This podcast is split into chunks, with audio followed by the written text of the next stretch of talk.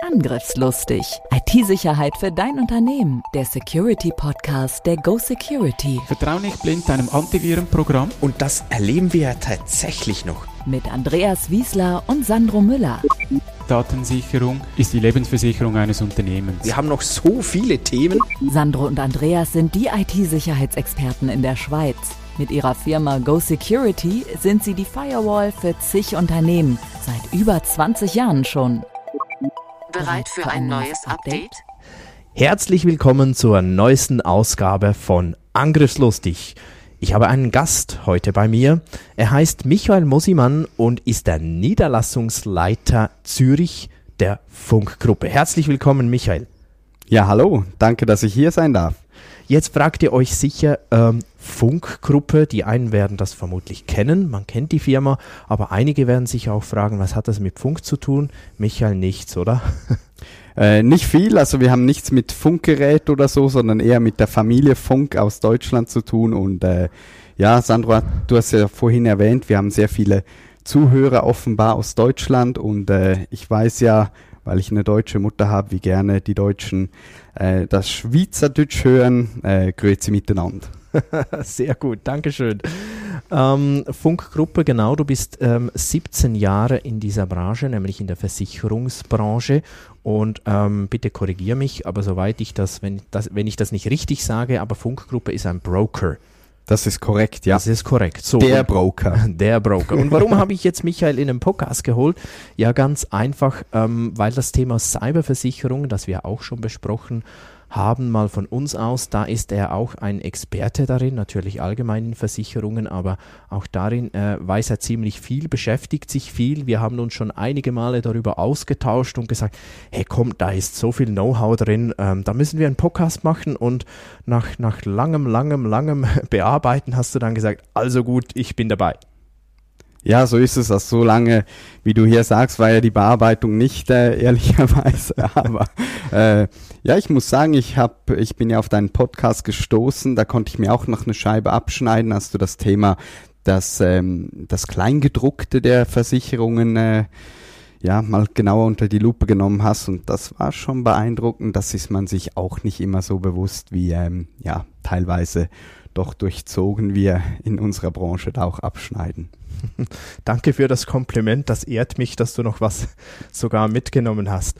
Ähm, wir haben ja unsere beiden Branchen, sage ich immer, die haben was gemeinsam. Unsere Produkte, die verkaufen sich eigentlich über die Angst. Wir können da nicht wie ein Autoverkäufer über schöne Emotionen was verkaufen, geht nicht, oder?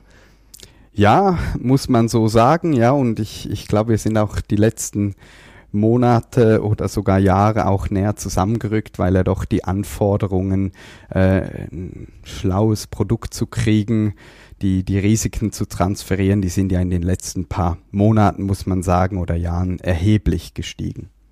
Ich, ich habe noch eine Frage vorneweg. Ähm, fast habe ich sie vergessen, aber ich glaube, für viele ähm, ich weiß nicht, ob für viele, aber zumindest für einige ist vermutlich der Unterschied ähm, gar nicht so klar. Was ist eigentlich der Unterschied zwischen einer Versicherungsgesellschaft und einem Broker? Kannst du das vielleicht noch kurz ähm, erläutern? Dann wird es, dann äh, denke ich auch einfacher zu verstehen, ähm, ähm, wo das du überhaupt stehst mit deiner Firma. Buzzwords. Buzzwords. Ja, so Versicherungsgesellschaften, denke ich, die sind äh, die kennt man, die haben, äh, bieten Risiken an, beziehungsweise Schutz gegen diese Risiken.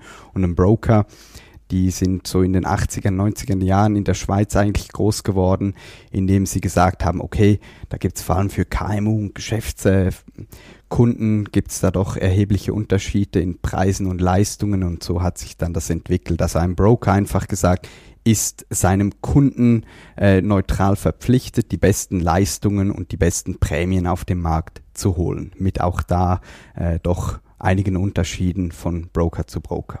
Also der Broker ähm, kennt eigentlich die verschiedenen Versicherungsprodukte auf dem Markt und ähm, sucht für mich das heraus, was am besten passt. Ist das so perfekt gesagt. Ja, wunderbar.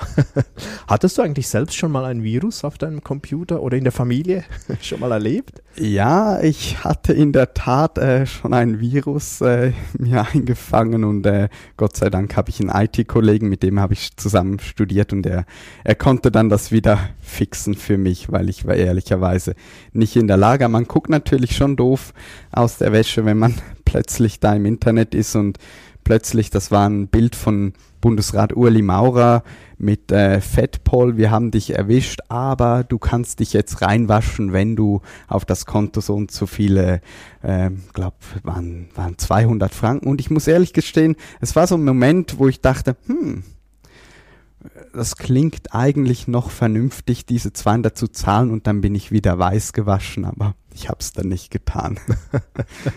war das lange her oder? Ja, das, das war jetzt sicher schon äh, zehn Jahre. War das zehn Jahre war das ja, her. Okay, ja. und damals schon Erpressung. Das war aber noch nichts mit Bitcoin, oder? Nee, das war noch nicht mit Bitcoin. Da war wirklich ein Konto hinterlegt und äh, hat mich dann auch schön angewiesen, was ich tun soll. Und es war auch in Schweizer Franken schon, also Okay, ja. erstaunlich, erstaunlich, weil ja. das war ja immer das große Problem ähm, eigentlich bei der Erpressung, die Geldübergabe. Und das ist ja tatsächlich mit Bitcoin äh, immer besser geworden. Aber zurück zum Thema. Wann hast du selbst eigentlich das erste Mal von Cyberversicherungen gehört? Ja, das war, wenn ich mich recht entsinne, ich hoffe, die Zuhörer nehmen mir das nicht übel, wenn da die ganzen Zahlen und Jahreszahlen nicht ganz exakt sind, aber so in der Größenordnung 2000 2014, 2015 kamen viele Versicherungsgesellschaften mit Produkten auf den Markt und dachten sich, hey, da können wir Prämie reinholen zu, ich sage jetzt mal, überschaubaren Risiken. Äh, bitte nicht sofort jetzt den Kanal wechseln, weil das war damals wirklich so. Also man hat sich gedacht, da gibt's noch nicht groß Schadenerfahrung und das äh, könnte ein Thema sein, wo viele Kunden dann bereit sind, auch Prämien zu zahlen. Das waren so die Anfänge. Das finde ich noch spannend, dass du das erwähnst, weil bei mir, ähm, es war vielleicht ein bisschen später, aber tatsächlich, als ich das erste Mal davon Wind bekam, ähm, habe ich mir so gedacht, wow, ähm, die sind auch noch mutig. so, ich habe das ganz anders gesehen aus, aus der Security-Branche jetzt heraus und, und keine Ahnung von, von Versicherungen. Aber ich dachte mir echt, wow, die sind optimistisch. Also ähm, da müsste ja so und so lang nichts passieren, dass sich das dann rentiert für die Versicherung. Kann das aufgehen? Ich war damals schon ähm, sehr skeptisch. Ja, in der Tat. Also die Versicherungsgesellschaften haben natürlich, das muss man auch ehrlicherweise sagen, Produkte auf den Markt gebracht, die vom Deckungsumfang überschaubar waren. Äh, das Kleingedruckte, was du äh, in einem Podcast auch mal sehr schön aufgezeigt hast, war sehr dick. Und äh, ja, die Sublimiten, wie wir so schön sagen, oder der Deckungsumfang war reduziert und das hat auch ähm, die Funkgruppe damals auf den Plan gerufen, gesagt, hey, diese Produkte, die da im Markt zu kaufen sind, die sind einfach zu wenig dienlich für, für professionelle Firmenkunden und wir haben dann ein eigenes Wording erstellt, eigenes Produkt erstellt. Mit dem sind wir auf den Markt gegangen, haben die Versicherer gefragt, hey, das sind die Rahmenbedingungen, wer will mitmachen und haben dann auch zwei, drei Partner gewinnen können. Cool. Und was ich auch noch weiß, ist damals, ähm, als es eben anfing, um nochmal ein bisschen zurückzugehen, äh, ähm, ich, ich war wirklich irritiert und dachte, hä, das geht nicht auf mit diesen Prämien und alles. Und ich meine, heute, wenn ich dich fra fragen würde, jetzt mal, hey, mit was kämpft ihr denn so? Ich glaube, es sind genau ähm, diese Themen, dass eben genau das gar nicht aufgeht, was man damals mal ich weiß nicht, hat man es berechnet oder hatten die dies? Das weißt du jetzt vielleicht. Jetzt gehen wir in die Insider-Infos. ich meine, ich stelle mir immer vor, Versicherung, das sind so ähm, drei Module. Modul 1, das sind die super intelligenten Mathematikgenies, die eigentlich mal ausrechnen, was würde funktionieren. Dann gibt es so äh, die Abteilung, die die Produkte dann generieren und dann gibt es noch Verkauf und Marketing, die das an den Kunden bringen ist jetzt extrem ähm, ähm, plakativ und vielleicht stimmt das auch überhaupt nicht, aber so stelle ich mir das immer vor und ist da eigentlich eine Linie drin? Da bist du eher Insider und sagst, ja, ja, nee, also das, was am Schluss verkauft wird, das ist schon das, was berechnet wurde. Oder war es einfach, und das war mein persönlicher Eindruck, man wollte jetzt einfach den, den Markt aufräumen. Man wollte einfach Kunden gewinnen und hat das vielleicht nicht ganz so genau genommen, was da die Mathe-Genies ausgerechnet haben. Ja gut, das war am Anfang war das natürlich der Fall und man muss natürlich sehen, man kann natürlich nicht die ganzen Produkte in einen Topf werfen, aber am Anfang war es sicher so um diese Zeit 2015 war es sehr marketinglastig. Ähm, was natürlich heutzutage die Hürden sind, es hat sich, der Markt hat sich komplett gedreht. Also wir, wir haben eine Selbstbehaltverdopplung, wir haben äh, Summen, die massiv reduziert werden, wir haben gewisse Angriffsformen, wie zum Beispiel Ransomware, die ausgeschlossen sind oder auch dort die Leistungen äh, um 50 Prozent reduziert wurden oder die Sublimiten. Und das muss man natürlich schon sehen nach unserer Erfahrung, aber da bist du näher dran, Sandro, ähm, ist natürlich, wenn 90 Prozent der Angriffe äh, aus Ransomware oder in diesen, in diesem Zusammenhang stehen und das ist dann ausgeschlossen, na, da muss man sich schon fragen, brauche ich das? Schreib dir das auf die Festplatte. Brauche ich das? Ja, genau. Das, ich glaube, das ist schon eine entscheidende Frage. Bringt es dann noch was? Weil ich habe das dann auch häufig erlebt, dass man äh, versucht hat, äh, sich wie frei zu kaufen mit solchen Versicherungslösungen. So, oh, ey, IT-Security ist ja ist jetzt wieder etwas plakativ, ne? aber IT-Security ist sehr komplex, das ist teuer, aber weißt du was, ich mache mal eine Versicherung, dann bin ich als Verwaltungsrat, als äh, Geschäftsleitungsmitglied, bin ich da wieder frei. Und ähm, das funktioniert heute nicht mehr, glaube ich. Ja, gut, der, der Treiber war natürlich ähm, so und ist es vielleicht auch immer noch fürs, ich sage jetzt mal eine Versicherung fürs gute Gefühl. Wir haben einen anderen Ansatz gefahren. Wir haben gesagt, ja gut, will denn ein, ein IT-Verantwortlicher oder Verwaltungsrat, weil du das erwähnt hast, will der eine Versicherung kaufen? Nein. Sondern er will zuerst mal wissen, was steht für mich finanziell auf dem Spiel. Also sprich, wenn ich gehackt werde, wenn ich dieses Restrisiko halt eintreten sollte, was passiert, welchen Ertragsausfall habe ich, welche Haftpflichtansprüche kommen auf mich zu, welche Lösegeldforderungen, mit was müsste ich da so rechnen, plus natürlich auch die ganzen Kosten für Forensik, was ja wieder dein Thema ist. Äh, was steht da auf dem Spiel? Und das verglichen mit einer möglichen Versicherungsprämie, also was kostet mich der Transfer? Und so kann ich eigentlich dann im Verwaltungsrat aufgrund von einer super Datengrundlage entscheiden, hey, wollen wir das Risiko abwälzen, sprich versichern? Wollen wir es selber tragen, weil wir genug Cash haben in, äh, in, in, in der Firma, genug Liquidität vorhanden ist? Oder investieren wir in die IT, um das Risiko präventiv anzugehen? Das ist eigentlich so dieser Ansatz, den haben wir von Anfang an gefahren und sehr erfolgreich. Das war auch das, das mich ähm, fasziniert hat, als wir uns damals kennengelernt haben und du mir das erzählt hast, wie ihr das macht, dachte ich, wow, endlich einer, der es verstanden hat. Also war wirklich so, weil ähm, eben häufig hatte ich den Eindruck, es wird einfach mal versichert. Ich für mich nenne das manchmal auch so, das ist die Handy-Display-Versicherung. Ähm, und, und ich dachte immer, warum tut man das? Eine Versicherung ist für mich etwas, einen Schaden, den ich nicht primär, klar, es gibt Ausnahmen, aber primär ein Schaden, den ich nicht selbst tragen kann oder will und nichts dagegen tun kann oder will, dann versichere ich. Aber für das muss ich mich zuerst mit dem Thema beschäftigen und das wurde häufig nicht gemacht. Und da habt ihr, glaube ich, äh, so habe ich das verstanden, auch einen etwas anderen Ansatz gefahren. Das heißt, ähm, Korrigiere mich, Michael, aber ich habe, glaube ich, den Kunden schon auch dazu motiviert, wenn nicht fast schon gezwungen, sich mit dem Thema zuerst mal auseinanderzusetzen, mit den Risiken auseinanderzusetzen und dann eben das, was übrig bleibt und wo man bewusst gesagt, das will ich jetzt versichern, das habt ihr dann versichert. Ja, korrekt. Also das ist natürlich diese Neutralität, ähm, die du haben musst als guter Broker, weil nur so Neutralität, Transparenz, das ist ja schlussendlich das, was Vertrauen schafft. Und äh, man muss halt schon sehen, ein Management wünscht das auch oder fordert das geradezu ein, weil es gibt ja nichts Schlimmeres, als wenn man sich nie ähm, mit dieser Thematik auseinandergesetzt hat, dann passiert was, dann äh, geht der, der CEO zum IT-Leiter, der IT-Leiter sagt, ja, das Budget war nicht vorhanden, um diese Investition zu machen. Ähm, und, und dann ist es ein Rattenschwanz und niemand will es gewesen sein. Also äh, von dieser Richtung wird das sehr geschätzt und vielleicht noch Stichwort Reputation einerseits von der Firma, aber auch vom Management. Das Schlimmste eigentlich oder ein, ein schlimmer Impact, den ein Management haben kann. Und das hat ja sehr gut der, der Swissair-Skandal im Fall von D&O aufgezeigt. Da ist ja Vielleicht nicht, kurz D&O, Ja. Director and Officers. Ja, Entschuldigung. Kannst du das kurz?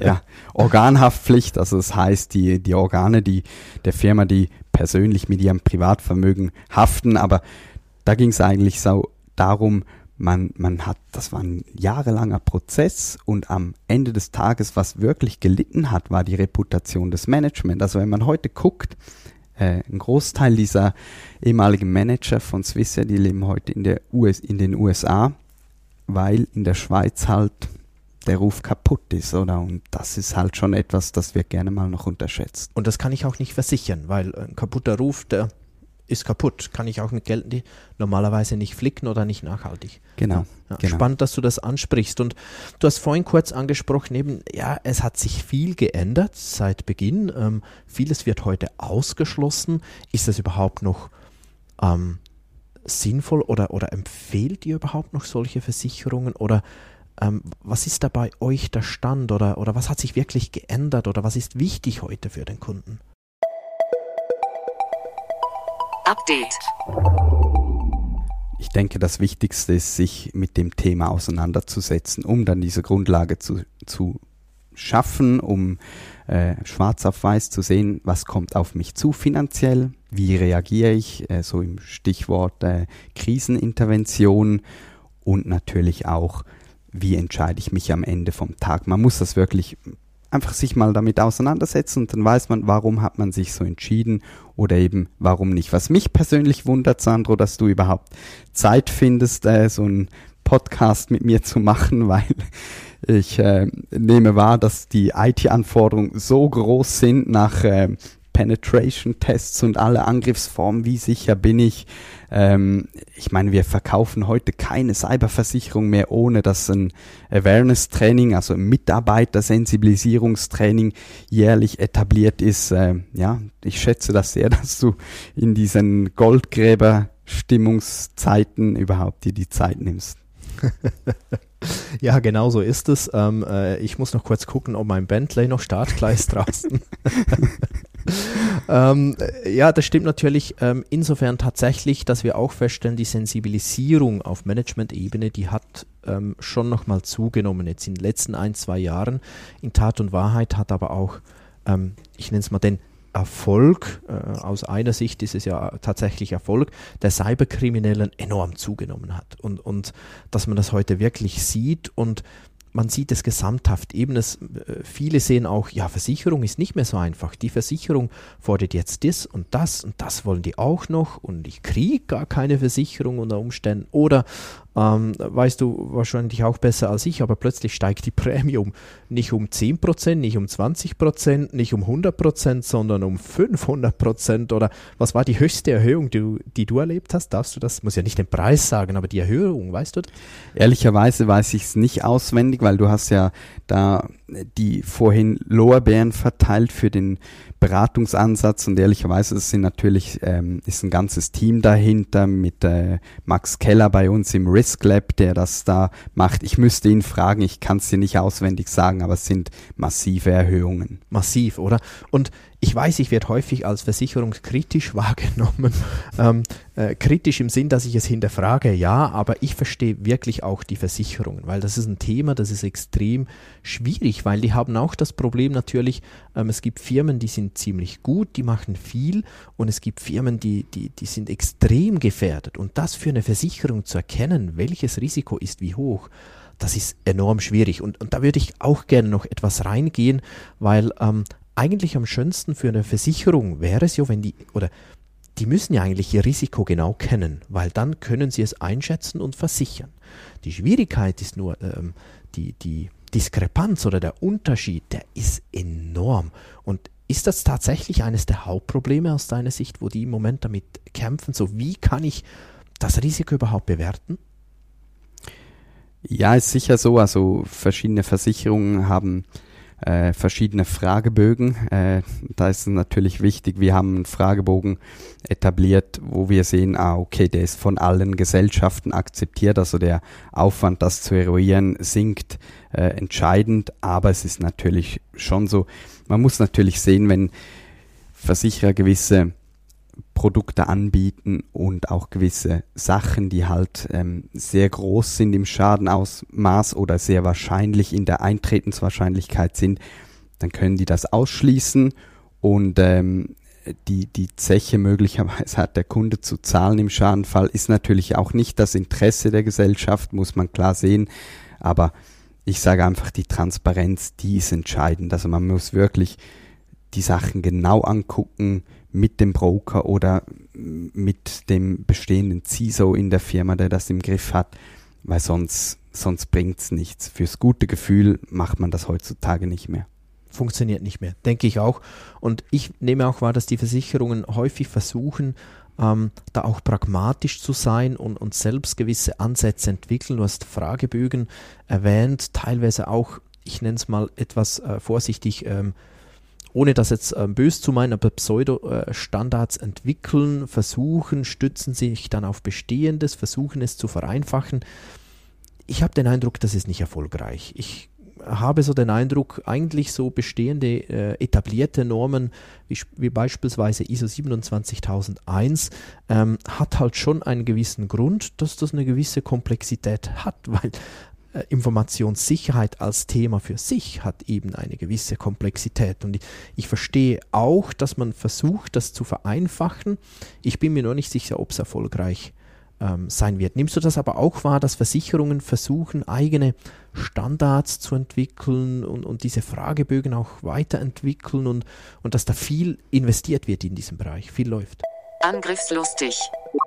Angriffslustig. Die Versicherer sind halt ähm, in einer starken Position. Also man hat das ja sehr gut gesehen äh, bei den Corona-Schadenforderungen äh, da war ja die ganze Geschichte mit der Pandemie Stufe 4 und 5. Ähm, und die Versicherer, die kennen sich sehr gut aus mit den Risiken, was kann passieren. Der Kunde muss es einfach einhalten. Also wenn dein Patch-Management als Firma halt nicht funktioniert hat oder dein Awareness-Training wurde nicht gemacht, ja, dann hast du die Prämie bezahlt. Die Versicherung sagt Danke, aber du hast immer noch den Schaden, oder? Und das hat man halt schon gesehen wie, wie wichtig es halt da ist, einen, einen professionellen äh, Partner im Hintergrund zu haben als Risk Manager, der, der die Sachen kennt, der die Fallstricke kennt, weil ja.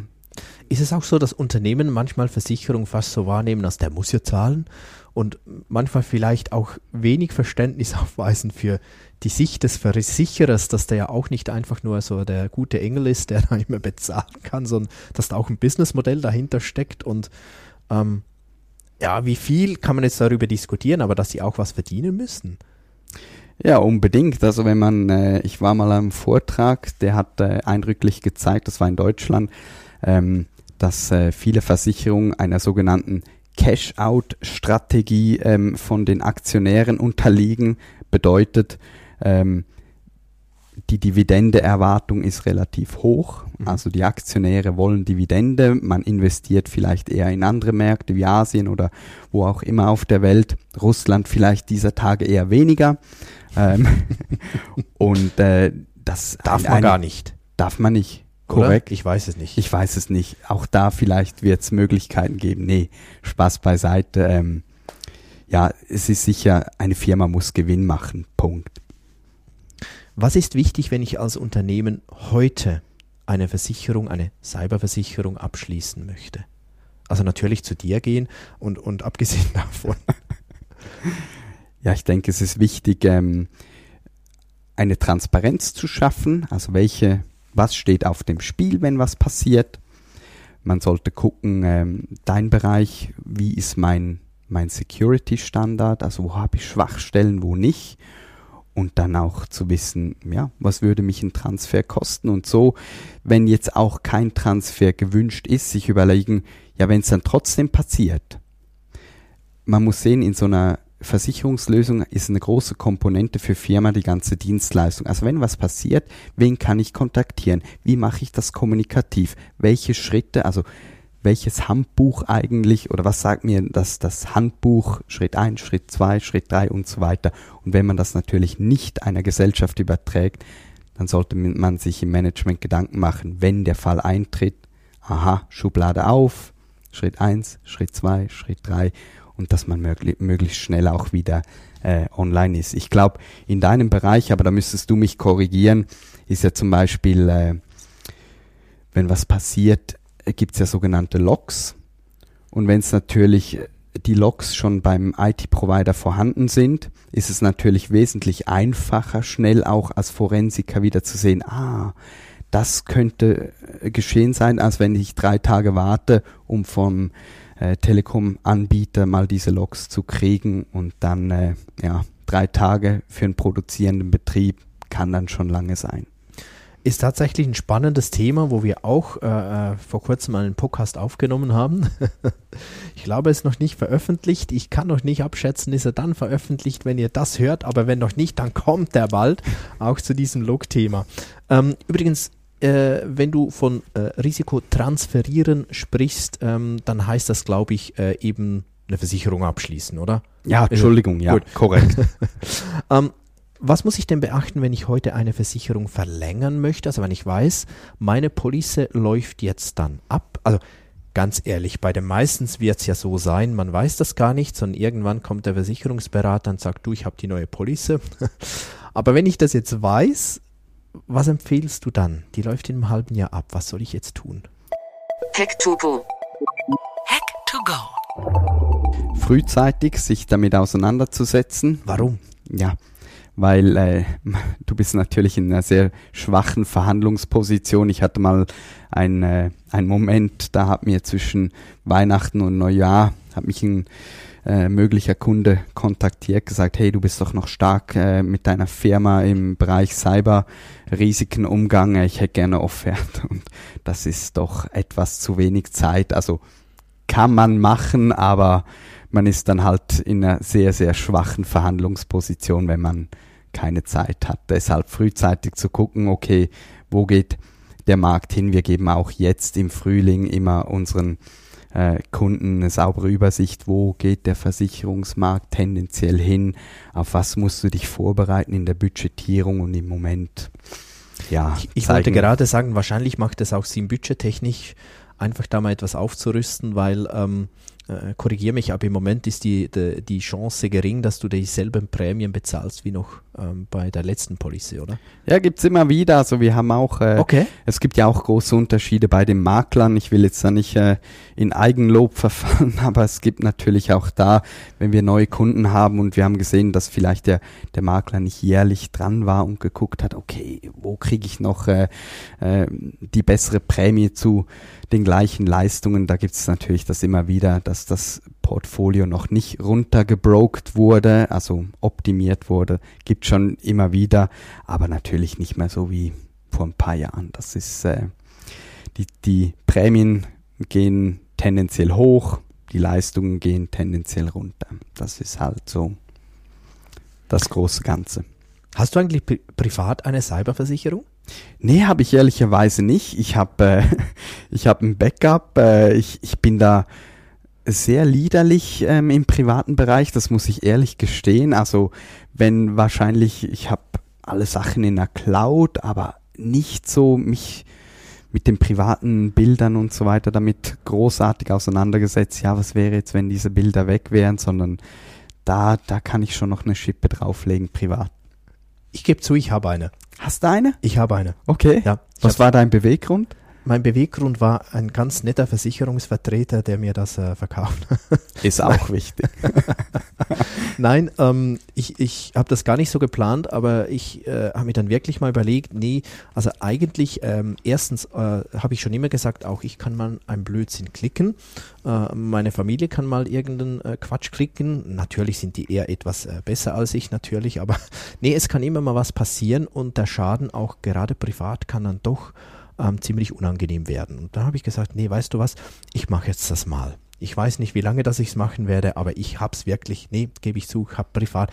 Seht ihr, ich bin gar nicht so gegen Versicherungen. Ich habe ich hab eine Cyberversicherung, tatsächlich. Ich, ich muss Privat. gestehen, bei mir ist es genau umgekehrt. Ich wähle einen Betrag pro Jahr, den ich locker aus der Portokasse zahlen kann. Alles darüber wird konsequent gedeckt Ja. und alles darunter. Das ist dann ein Also, Profi. Ja, Das ist dann ein Profi. Ich weiß es nicht. durch. Es ärgert mich trotzdem, wenn ein Fahrrad gestohlen wird und es ist dann eben nicht, nicht- gedeckt, obwohl ich also Genau so ist es dann.